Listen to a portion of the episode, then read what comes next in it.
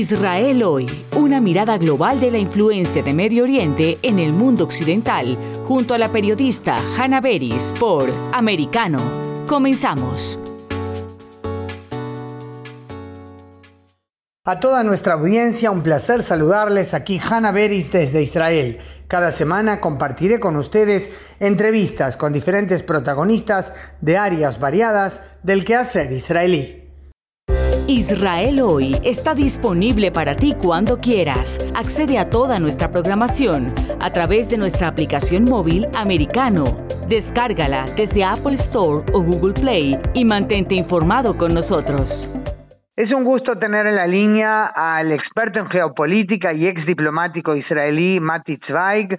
Hola Mati, ¿qué tal? Gracias por acompañarnos en eh, Israel Hoy en Americano. ¿Qué tal, eh, Hanna? Gracias por eh, llamar.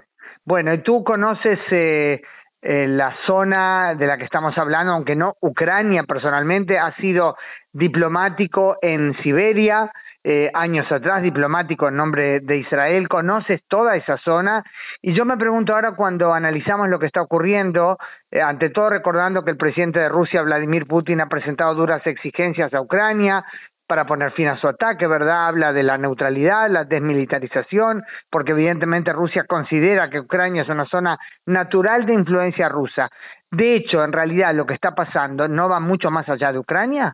Eh, desde hace mil años que hay relaciones entre lo que es hoy en día Rusia y lo que es hoy en día Ucrania, pero ambos han pasado distintos cambios en sus fronteras eh, durante siglos, durante las guerras, eh, durante 300 años, por ejemplo, una gran parte de lo que hoy en día es Ucrania fue parte del, eh, imperio polaco-lituano, por ejemplo, otras partes estuvo eh, con lo, en la parte zarista, o sea, todo fue cambiando, pero hay algo indudable ya desde 1731, Voltaire mismo dijo de que el pueblo ucraniano tiene aspiraciones de ser libre, siempre hubo una gran masa de gente que es diferente y que se siente ucraniana y las actuales eh, fronteras fueron eh, hechas por la Unión Soviética y luego al caer la Unión Soviética quedaron como eh, están conocidas hoy en día a partir del año 91 y desde ese momento Rusia está tratando de que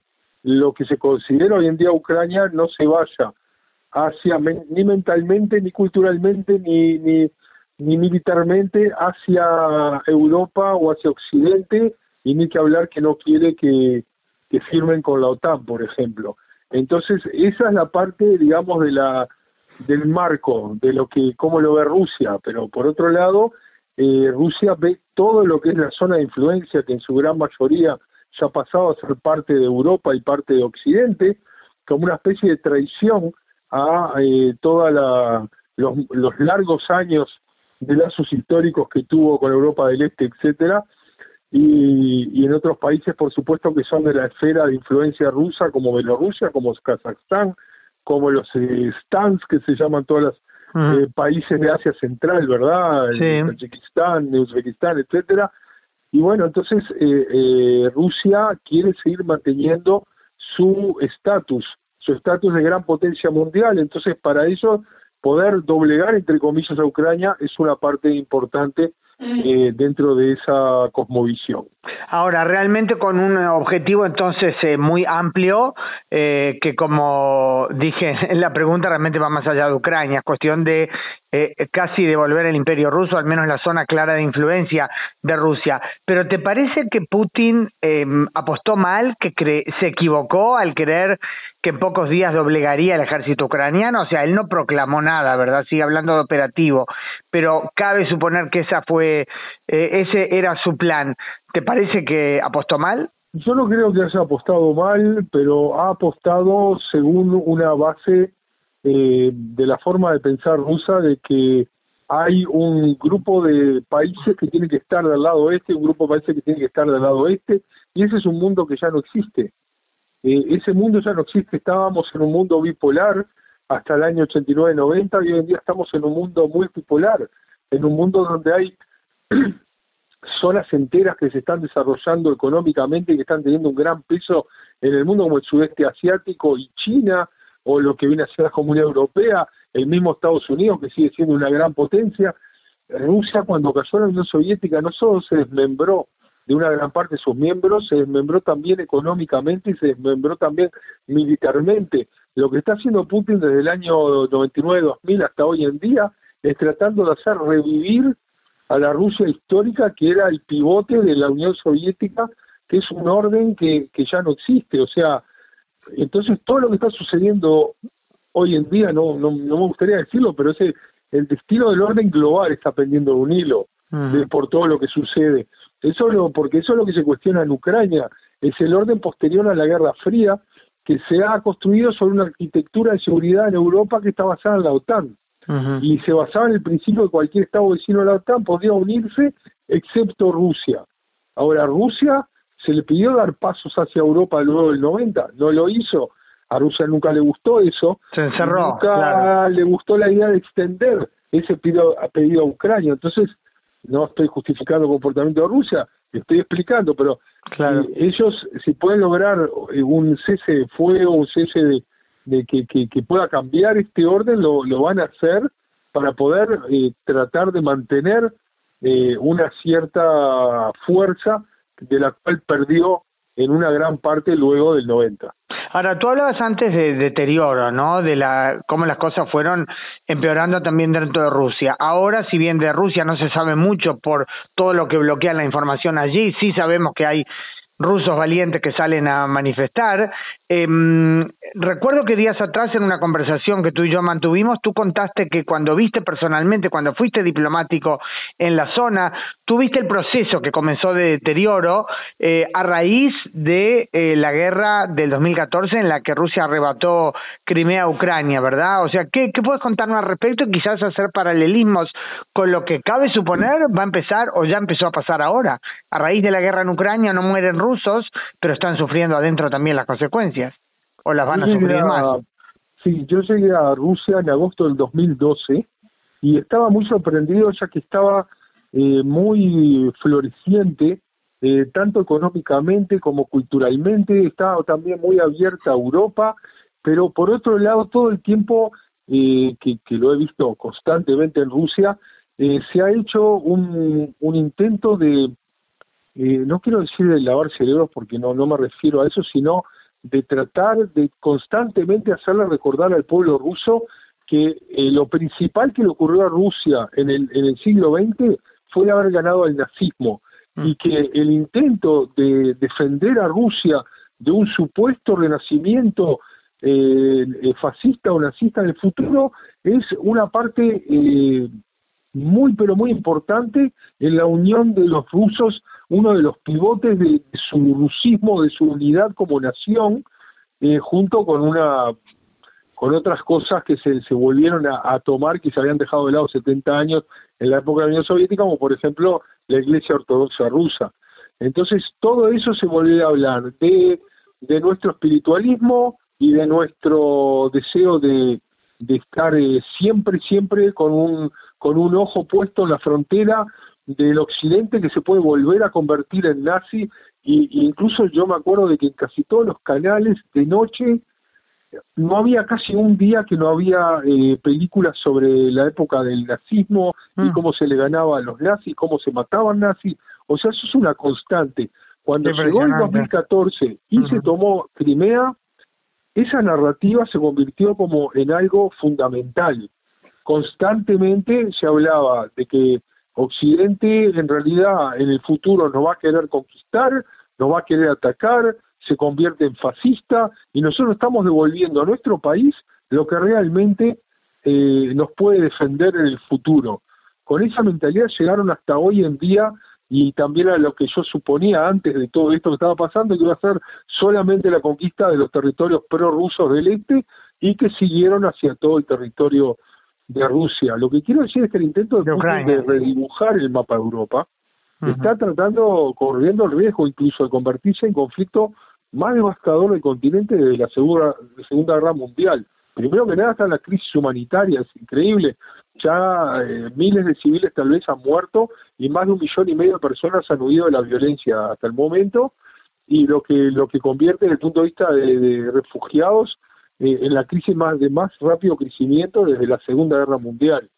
Así vamos a ver ahora lo que sucede, pero esa, esa narrativa de desmilitarización, de desnazificación, sigue siendo la parte central de por qué, de cómo se le explica al pueblo de por qué se mandan a los soldados. Creo que una parte en el terreno están viendo que eso no es así y está haciendo un desfasaje psicológico que está haciendo que, el, que, el, eh, que Rusia no esté llevando a cabo sus planes con la velocidad que lo pensaba. Mati, Israel ha condenado explícitamente y públicamente la invasión de Rusia a Ucrania y al mismo tiempo trata de mantener un equilibrio. ¿A qué se debe ese esfuerzo israelí? ¿Cómo lo explicarías tú? Yo creo que ese esfuerzo israelí está basado desde que comenzamos a tener buenas relaciones tanto con Rusia como en Ucrania al caer la Unión Soviética.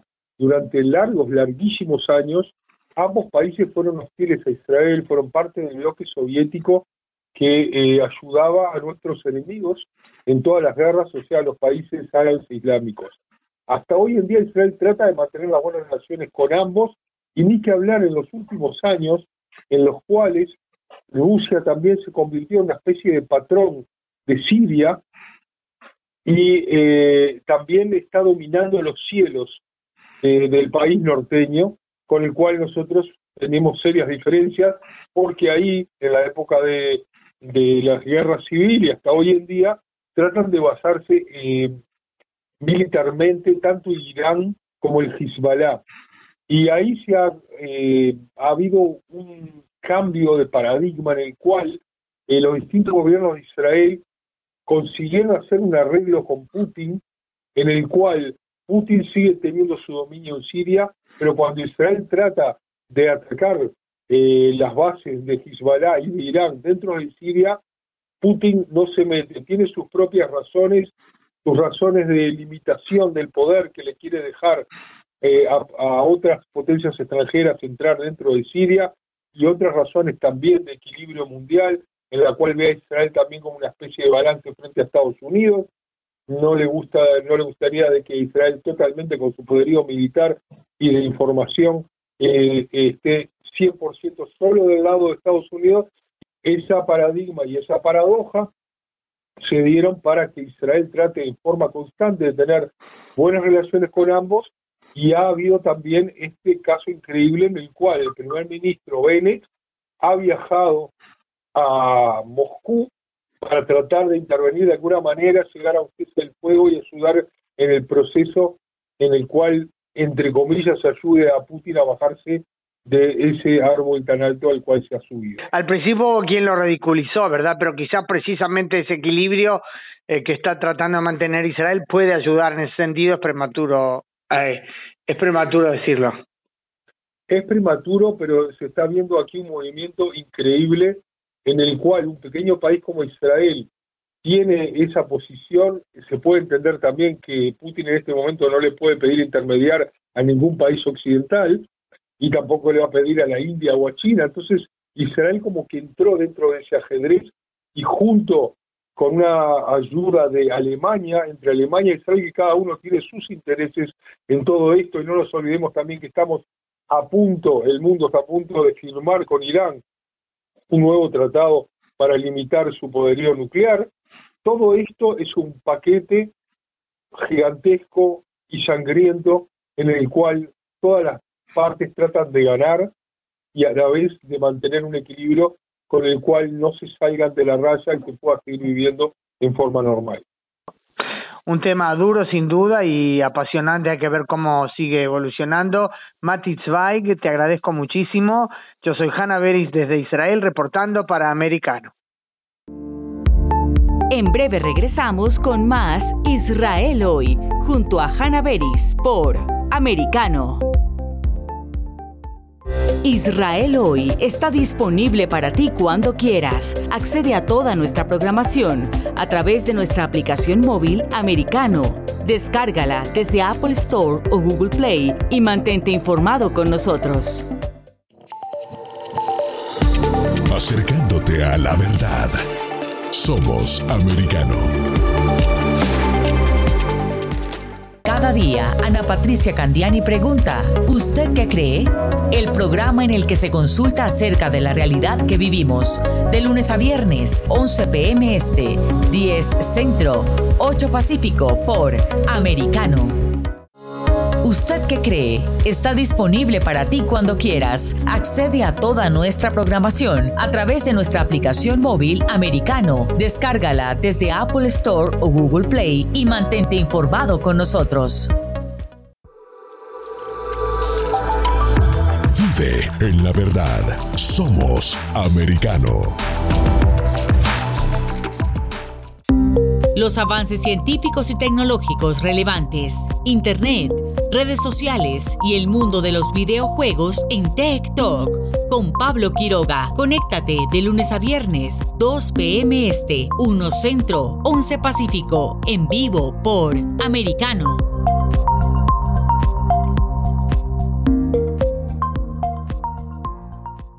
Siempre en la verdad. Somos americano. Estamos de vuelta con más Israel hoy, junto a Hannah Beris por Americano.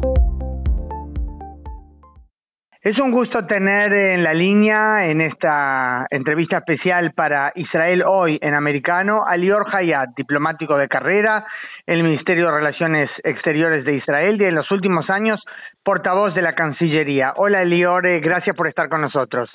Hola y shalom desde Jerusalén.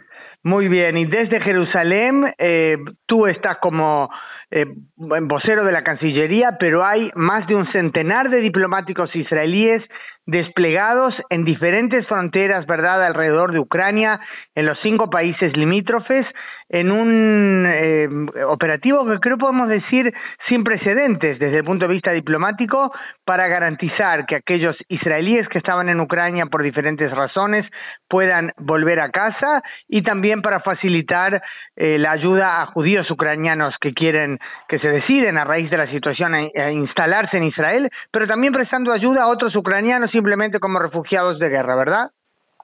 Todo es verdad y tenemos unos 100 diplomáticos eh, de las embajadas que están en los países limítrofes con Ucrania del oeste, eh, en Polonia, Eslovaquia, eh, Hungría, Rumanía y Moldova, y, y cada uno de ellos tiene como mínimo un paso fronterizo que donde están esos diplomáticos para ayudar primero a los ciudadanos israelíes salir, después también a los ucranianos judíos que quieren inmigrarse a Israel y también a los refugiados que no son ni judíos ni israelíes que están haciendo sus caminos fuera del, de, la, de la zona del, de guerra que es eh, Ucrania eh, hoy.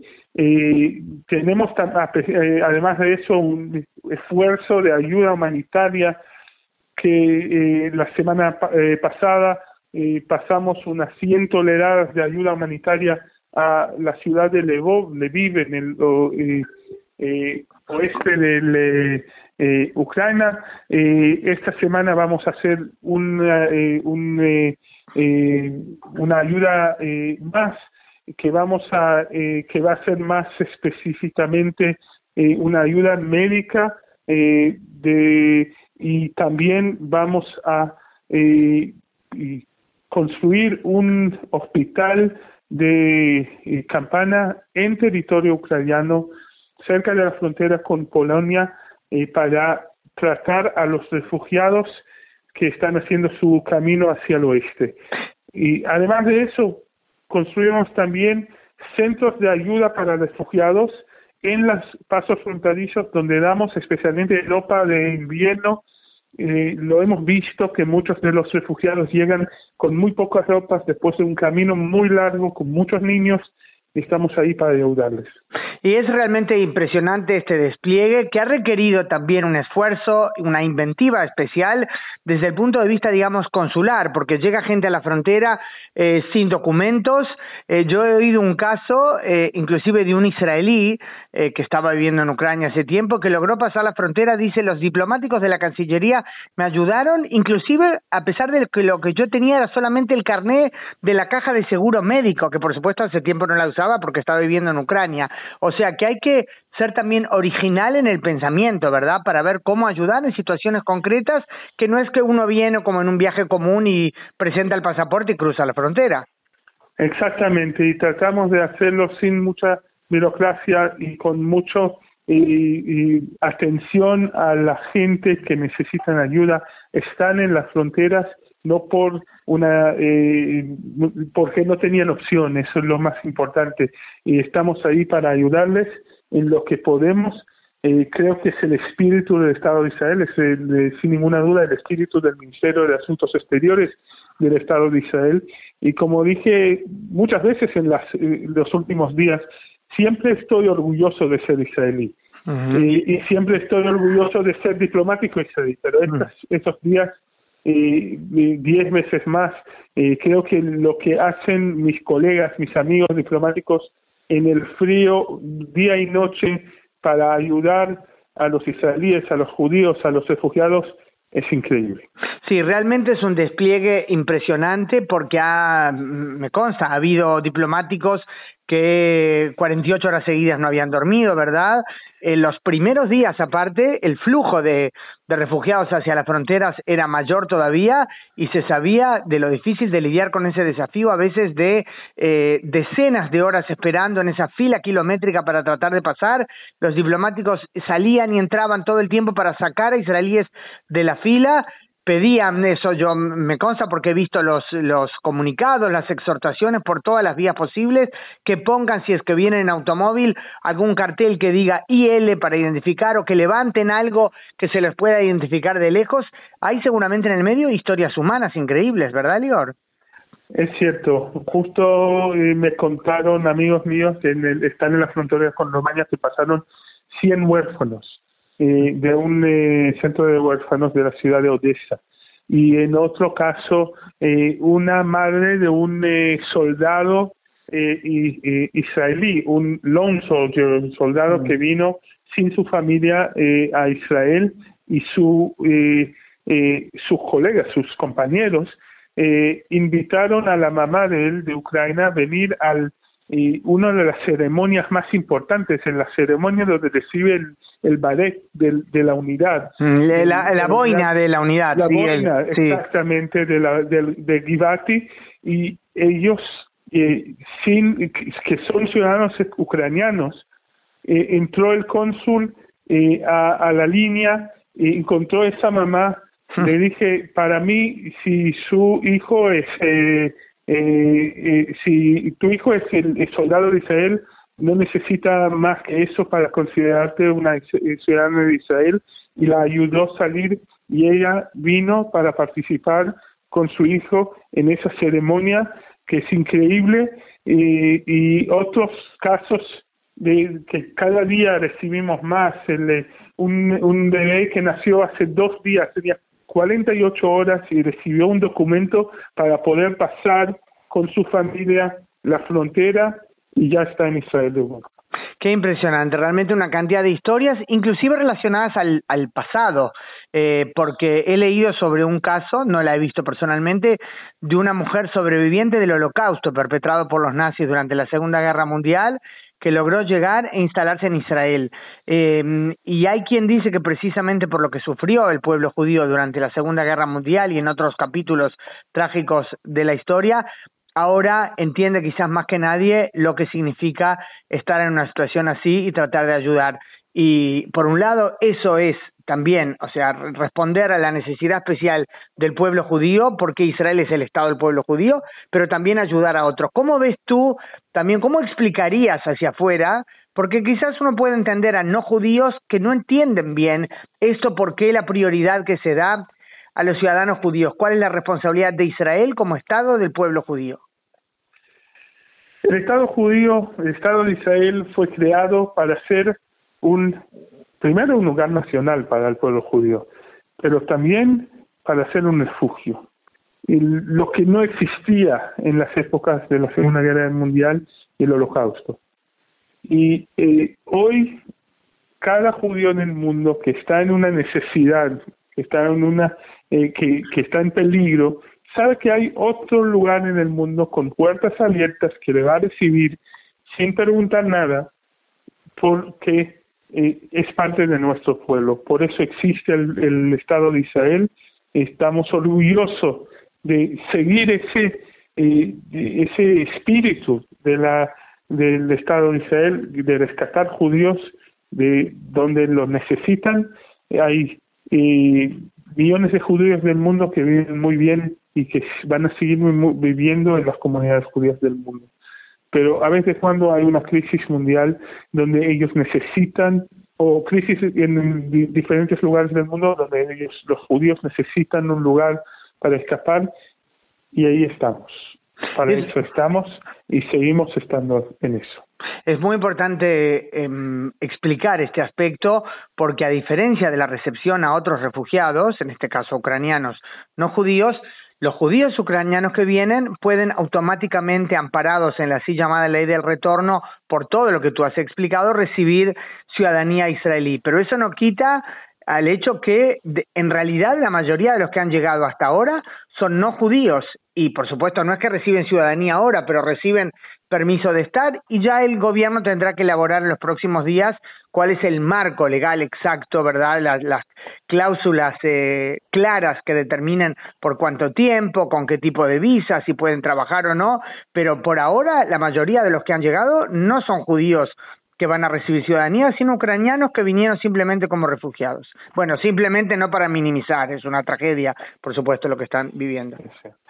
Y, creo que ese es el otro lado. Tenemos responsabilidad no solamente para los judíos, tenemos responsabilidad para ser parte de la comunidad internacional y no dejar que esas cosas pasen sin una reacción y esa reacción de Israel de mandar una ayuda humanitaria y recibir los miles de refugiados eh, que han llegado a, de Ucrania eh, y eh, dárselos una ayuda, una ayuda para los primeros días, primeros meses y esperar también que las cosas en Ucrania se mejoran y rápidamente y puedan vivir, volver a vivir en su país.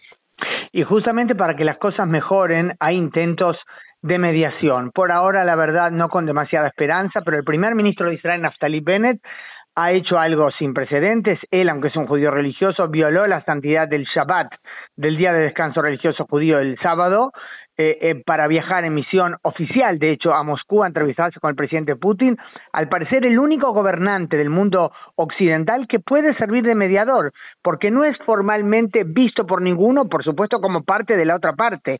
¿Cómo ves tú las perspectivas de este intento de mediación de, del primer ministro que ya dijo, aunque la rendija sea pequeña y la probabilidad sea baja, es sagrado tratar de intentar salvar vidas?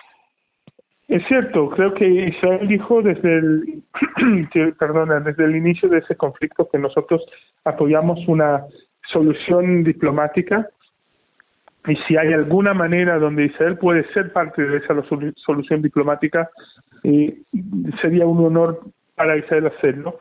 Eh, y nosotros, Israel tuvo, llevó a cabo una política muy cuidadosa eh, eh, en los foros internacionales justamente para dejar un camino abierto, un diario abierto con ambos lados y con nuestros aliados en el occidente. Y eso es lo que estamos viendo en los últimos días, tanto el, la visita del primer ministro a Moscú, después la visita a Berlín y, y, después también las llamadas telefónicas con el presidente de Egipto, de perdón, de Francia y el eh, presidente de Ucrania tres veces en dos días y hoy la visita o el encuentro del ministro de Asuntos Exteriores Yair Lapid con el secretario de Estado de los Estados Unidos Blinken en, eh, en Europa todo eso es parte de un intento israelí que ojalá que llegará al momento donde va a pasar a ser también un esfuerzo para la paz.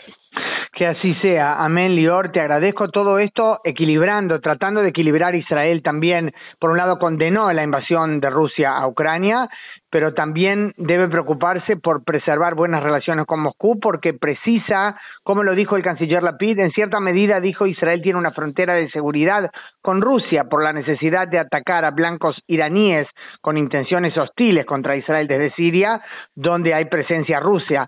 O sea que hay aquí un equilibrio mm, difícil, ¿verdad?, de manejarse sobre la cuerda floja.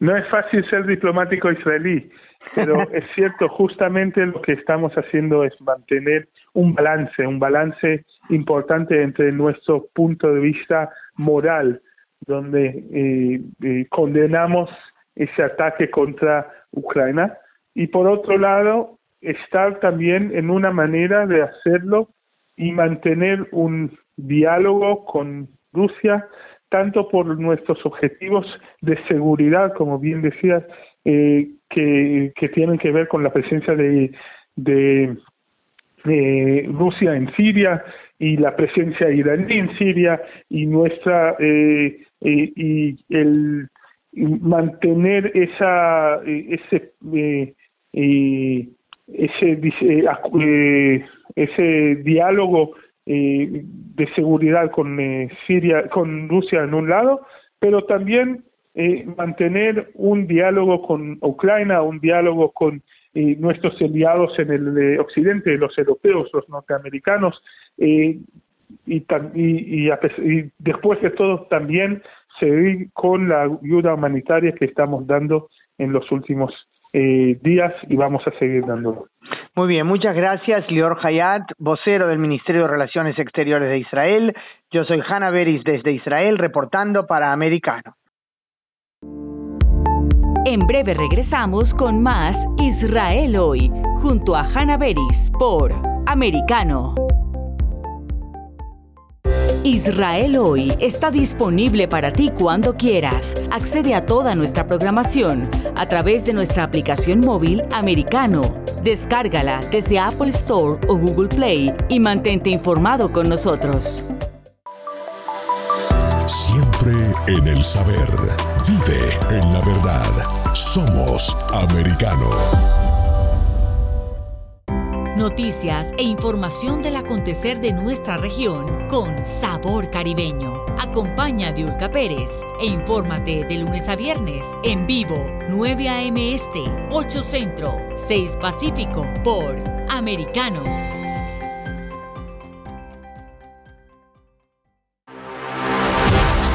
Siempre en el saber, siempre en la verdad, siempre americano. De la mano de la reconocida periodista Rocío López Real, los conservadores españoles en el exterior podrán mantenerse informados de los últimos acontecimientos censurados por la mayor parte de los medios subvencionados por la actual administración. Escúchanos cada fin de semana. Más voz, cada sábado, 1 p.m. Este, 12 Centro, 10 Pacífico por Americano.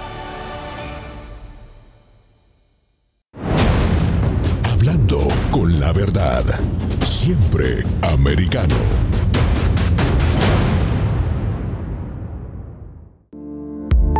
Estamos de vuelta con más Israel hoy, junto a Hannah Beris por Americano.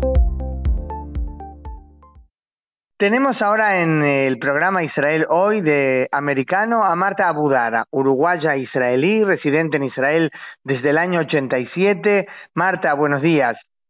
Buen día. Eh, muchas gracias por atendernos. Tú eres eh, jefa de turno de los equipos que reciben a los inmigrantes en el aeropuerto internacional Ben Gurion cuando entran a Israel, judíos inmigrantes eh, que tienen derecho en el marco de la ley del retorno de convertirse automáticamente en ciudadanos israelíes ahora, ¿verdad? Sí, así que ahora estás sumamente ocupada porque a raíz de esta situación trágica de la guerra en Ucrania, están llegando no solo refugiados en general, sino también judíos ucranianos que deciden eh, instalarse en Israel. Correcto, sí. La verdad que sí, que estamos con muchísimo trabajo. ¿Cuál es el desafío especial? Porque más allá de lo que esto siempre significa, tener que ocuparse de gente que está cambiando de país, de mundo, inicia una nueva vida, aquí eh, se trata de migrantes en situación muy singular. No es que gente necesariamente estuvo planeando durante años que ahora toma esa decisión, da este paso de radicarse en Israel, sino gente que viene eh, a dar sí ese paso, pero motivado por una situación trágica, terrible, la emergencia de, de la guerra en Ucrania.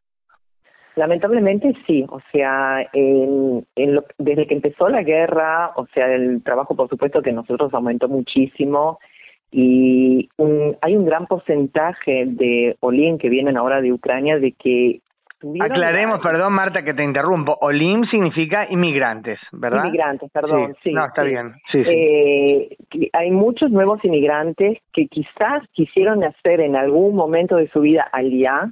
Eh, o sea, radicarse en Israel. Radicarse en Israel, abrir una carpeta con la agencia judía. Eh, bueno, se sabe que los, los, los nuevos inmigrantes que vienen de lo que era la Unión Soviética de Rusia, que son ahora que vienen de Rusia, Ucrania, de todas partes de, lo que era la Unión Soviética, eh, ellos tienen que tener eh, no solo un permiso de la agencia judía para recibir la, lo que se llama la visa de, nuevo inmigrante en el pasaporte, eh, ellos lo reciben por medio de lo que es lo que se llama, eh, no sé cómo traducirlo bien, el NATIF, que son los que se encargan de darle la autorización a los que vienen de la Unión Soviética antes o los, a los ucranianos para ser al día. Native es un marco que se creó años atrás de relación específica con las comunidades judías de la ex Unión Soviética. De la ex Unión Soviética, correcto. Y bueno, y son gente que planearon en algún momento llegar a Israel, hacer a emigrar a Israel y por algún motivo u otro en la vida, o sea que quedó ahí y no no no lo hicieron, no avanzaron, no por, causas que no no sé, eh, que no sabemos.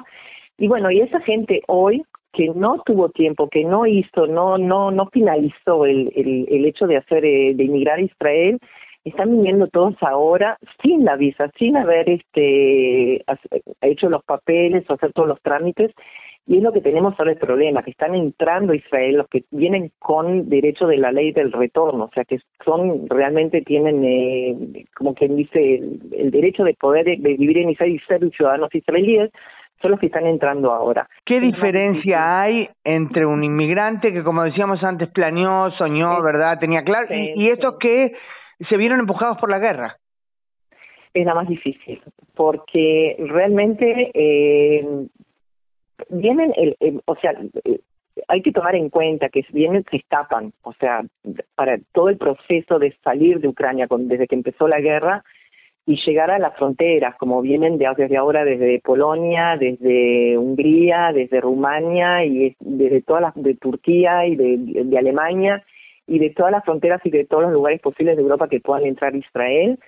Eh, llevan por lo menos gente que ha estado entre una semana y con niños y, y la parte de que vienen familias que vienen de disueltas, o sea, que viene la madre con los hijos porque se sabe que el, padre o el jefe de familia por la edad no puede salir de Ucrania porque tiene que quedar para, por lo que dice, por la guerra.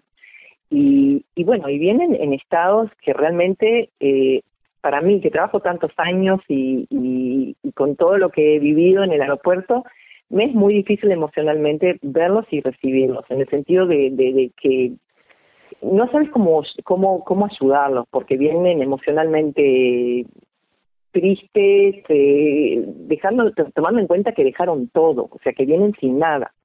Eh, vienen con una bolsita, con una maleta y con, y con los hijos, con tres, cuatro hijos y que no, o sea, que en el momento que los ves eh, y que nos ven a nosotros y cuando bajas a recibirlos y les das la respuesta de que sí, que pueden quedarse en Israel como ciudadanos israelíes, eh, la emoción, el abrazo, eh, la paz interna, que decir, bueno, ta, llegamos, estamos en un lugar seguro y, ya está, estoy en mi casa. Y, todo ese proceso eh, no es fácil para nosotros. Tenés que tener, como yo digo, eh, mucha fuerza emocional para poder este, asumirlo y, y contenerte, porque hay veces que hay momentos en que que te dan ganas de abrazarlos o de contenerlos a ellos también y, y, no es fácil, no es fácil. En este momento para nosotros es muy, muy difícil. es un desafío humano muy fuerte. Yo veo las eh, las ceremonias, ¿verdad? En algún estado, otras eh, recibo las fotos del Ministerio de, de Absorción de la recepción a estos inmigrantes, no solo a ellos, se hace general, pero a ellos es algo especial, con banderas de Israel, con un cartel, bienvenidos a casa. Y esto me lleva a recordar el tema de que más allá de la apertura por la cual entraron en realidad la, mayoría de los ucranianos que llegaron estos días no son judíos amparados en la ley de retorno, sino ucranianos que vienen como refugiados y el Estado decidirá, ¿verdad?, cuáles son las normas, el tiempo que podrán estar y todo eso. Eh, una dimensión especial es la recepción de los judíos por la responsabilidad moral que siente Israel por consideraciones históricas como Estado del pueblo judío. Y de ahí nació, ya en los primeros años del Estado, la promulgación de la ley de retorno.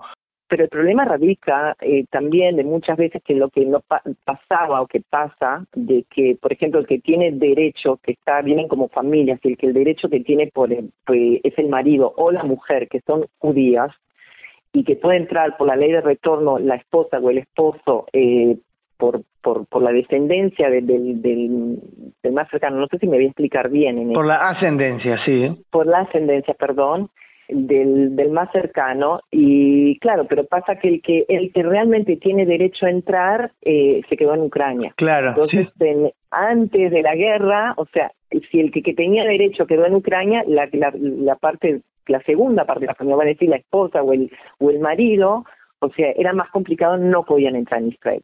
Hoy por hoy, de acuerdo a la situación, sí, están eh, se está permitiendo. Eso sí, claro, se aplicó otra norma. Ahora, Marta, acá creo que es muy importante porque yo hasta diría, puedo entender a quienes afuera no entienden este tema. ¿Por qué la preferencia de una ley especial que les da derecho a ciudadanía automática a judíos? Es un tema de la responsabilidad histórica, una expresión que ya usé antes de, de Israel como Estado judío para con el pueblo judío, recordando tragedias, persecuciones, ¿verdad?, de años atrás, como se dice, yendo al, ejemplo, al ejemplo perdón, más extremo, hasta ahora a veces decimos, si hubiera habido Estado judío en la Segunda Guerra Mundial, eh, no habría habido holocausto.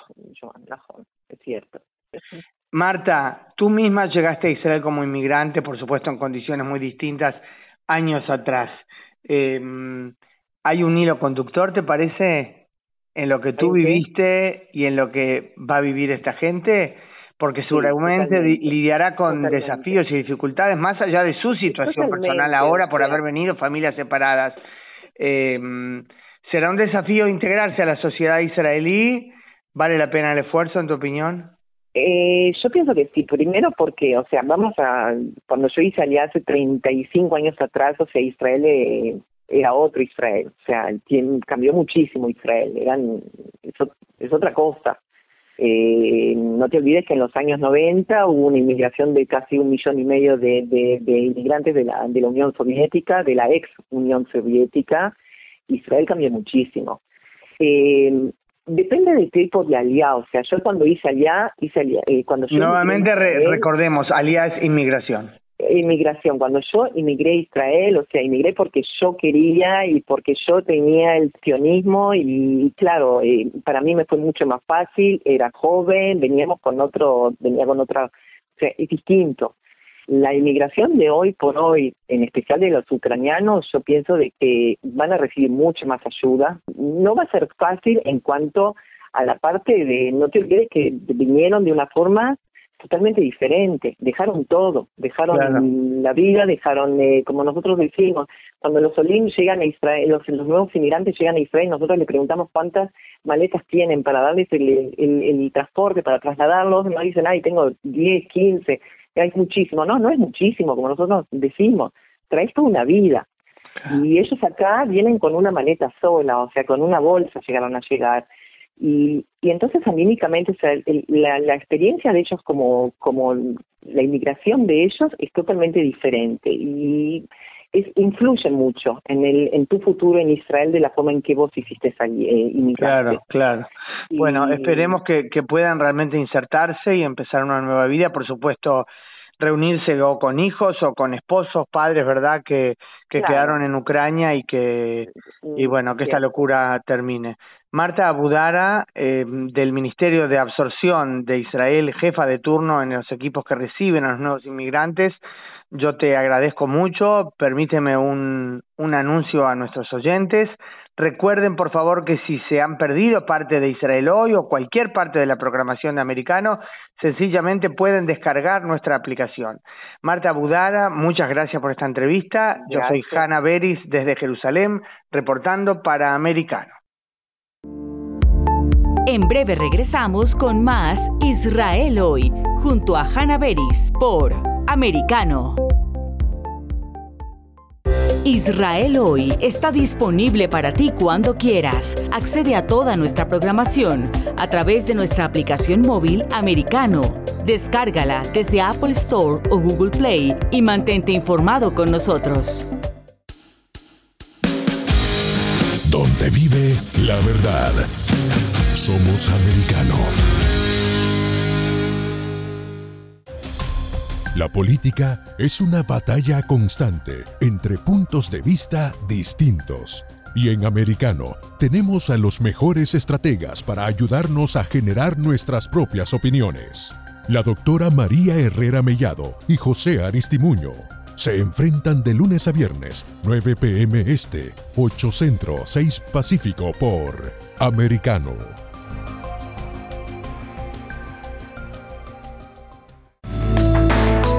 Donde se habla con la verdad. Somos Americano. El análisis experto de Fernando Londoño. Cada día en La Hora de la Verdad. Conversaciones que ayudan a contextualizar los sucesos en la región. Conéctate de lunes a viernes, 1 p.m. Este, 12 Centro, 10 Pacífico. En vivo por Americano.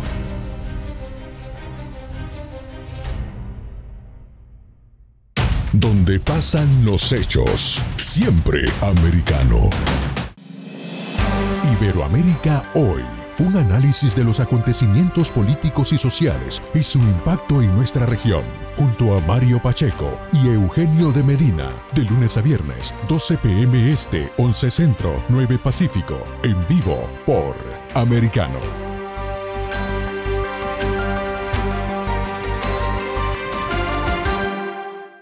Donde están los hechos, somos americano.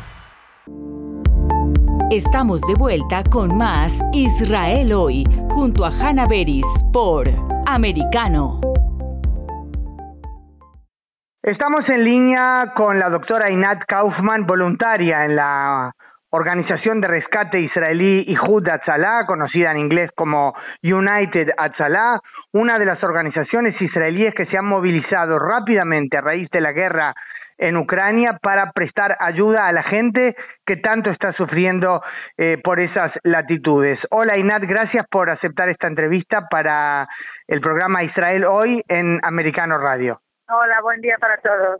Bueno, tú estás en el lugar de los hechos, Einat. Hace días, eh, aparte de tu eh, especialidad, ¿verdad? O sea, no aparte, sino debido a tu especialidad, eh, eres eh, doctorada en temas de resiliencia, de ayuda en situaciones de catástrofe, psicoterapia y precisamente encabezas la unidad que se encarga de estos temas en la organización eh, Ihud Atzala o United Atzala. ¿Cuál es el desafío, Inat, con el que lidias ahora desde ese lugar, cuando de hecho todo se debe a una guerra, una cruenta guerra en la que ya hay más de un millón y medio de refugiados. Bueno, la situación es, eh, es muy dura lo que pasa ahora y es muy importante que nosotros estamos aquí y podemos ayudar a la gente. Eh, imaginen que, que, hay, que familias tienen que llevar las decisiones, las decisiones más difíciles que van a llevar en su vida o que nunca la tenían que llevar. Por ejemplo, eh, decidir eh, dejar quedarse con la familia en, eh, Ucrania, en Kiev, en Odessa, en eh, Kharkov, en, en, lugares que están bombardeados y decidir eh, quedarse ahí o eh, decidir a separarse y llevar a los chicos pequeños y pasar el, eh, la frontera a un lugar seguro. Y no van a saber si van a encontrar a su familia de nuevo porque aparte muy muy difícil muy, muy difíciles sin duda porque aparte acá esto es literal la separación de las familias. Los eh, hombres a partir de los 18 años tengo entendido que entre 18 y 60 no reciben permiso de cruzar la frontera quizás con su madre o con su esposa con sus hermanos menores porque deben quedarse para sumarse a las tropas en el frente. Exacto.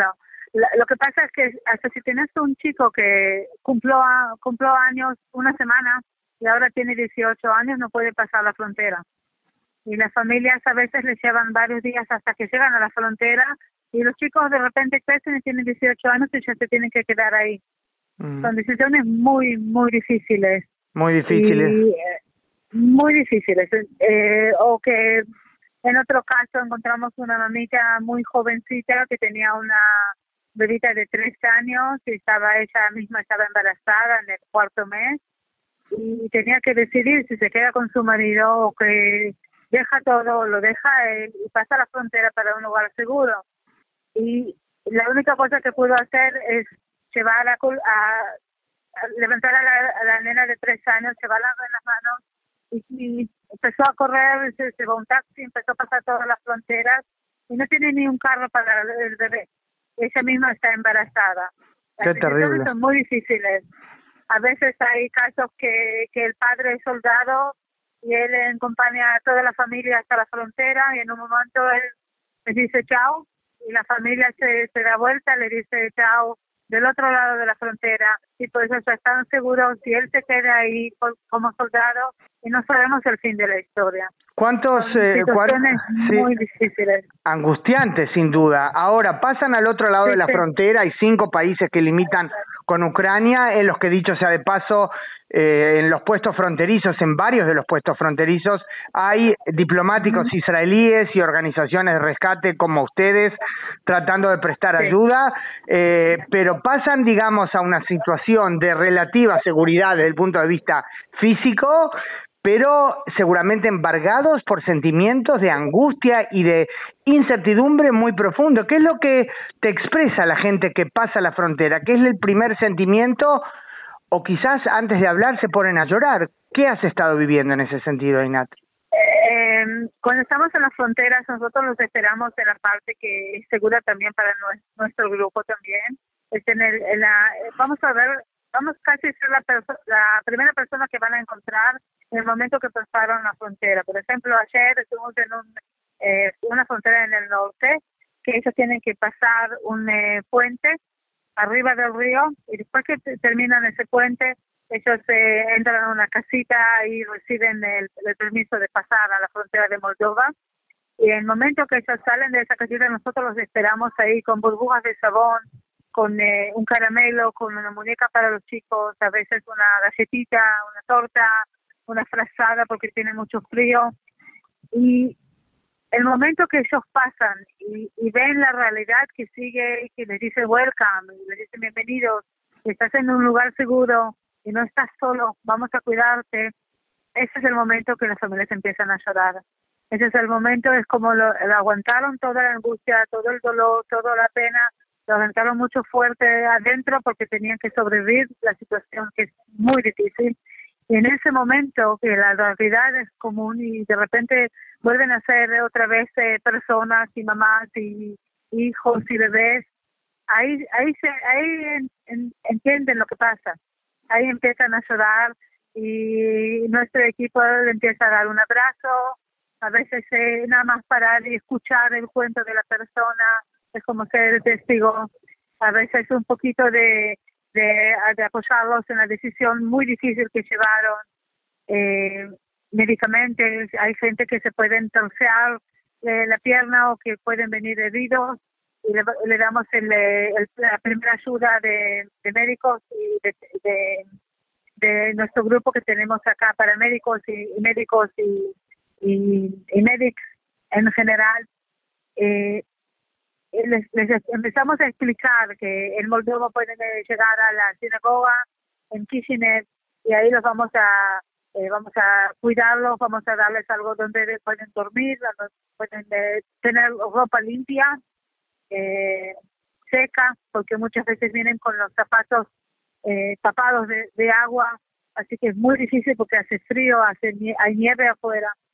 Eh, y después les empezamos a ayudar a encontrarse lugares donde dormir o eh, eh, Salah empezó a traer aviones vacíos de Israel con, eh, con eh, cosas humanitarias y los trae a Israel por el otro lado con todos los refugiados que, que son judíos y que tienen papeles se pueden investigar de eso y pueden volver a Israel.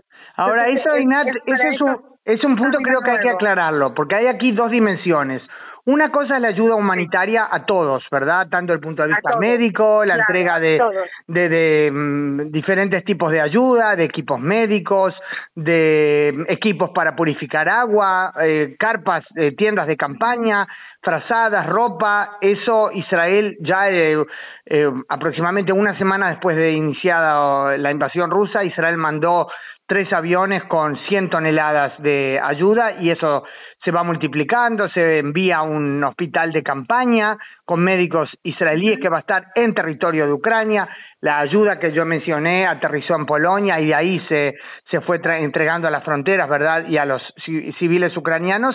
Eso es en general. Y también diplomáticos israelíes en los puntos fronterizos ayudan con ese tipo de cosas a todos. Aparte está la dimensión singular, tú mencionabas la sinagoga, la dimensión singular de eh, la posibilidad que se da a um, ucranianos judíos que quieran viajar a instalarse en Israel, o sea, llegar e instalarse como ciudadanos eh, porque Israel como Estado judío tiene una obligación moral en ese sentido, aunque ya han llegado numerosos ucranianos no judíos, por supuesto, y se les ha permitido ingresar por ahora con visa de turista. Así que hay dos cosas separadas aquí, ¿verdad? Sí, sí, sí, claro. Y hay, eh, de otro lado, eh, hay la municipalidad de Kishinev que abrió eh, como asilos muy grandes. Ahí pueden ir a dormir, pueden recibir comida, ropa, para todos los, para todas las personas, todos los refugiados que llegan aquí.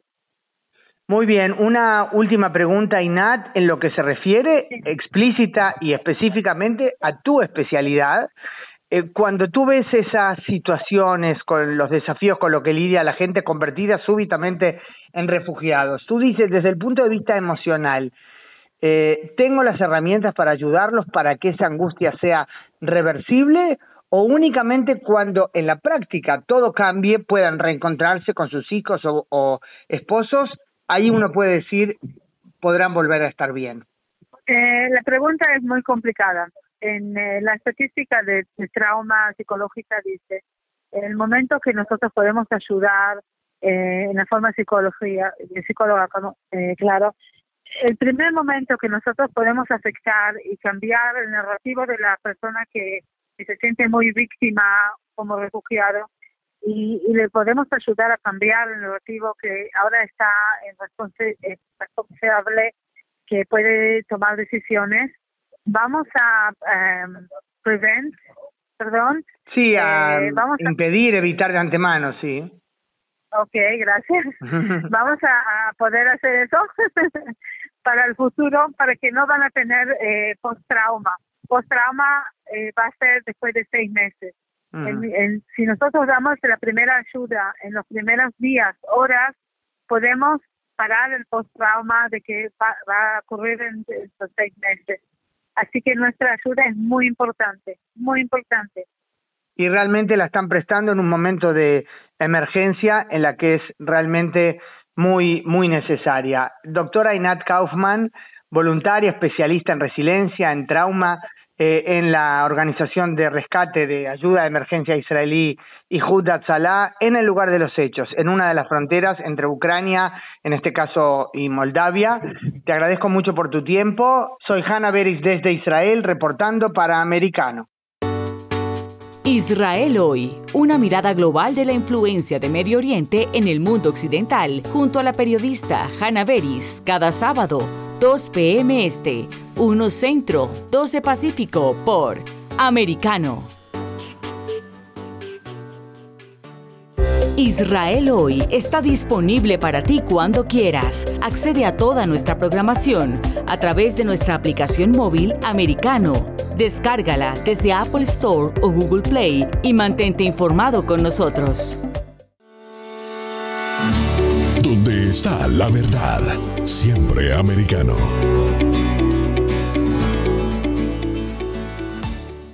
Freddy Silva te ayuda a entender las noticias más allá de lo que expresamente está escrito o dicho. Entre líneas, de lunes a viernes, 3 p.m. Este, 2 Centro, 12 Pacífico, en vivo por Americano. Acercándote a la verdad. Somos americano. Cada día, Alfonso Aguilar eleva el debate político con sus comentarios e invitados. Acompáñanos a tomarle el pulso a la política del país, analizando los temas más relevantes del día. El pulso del poder. En vivo, de lunes a viernes, 10 pm este, 9 centro, 7 pacífico, por Americano.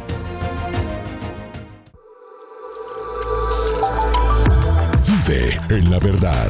Somos americano.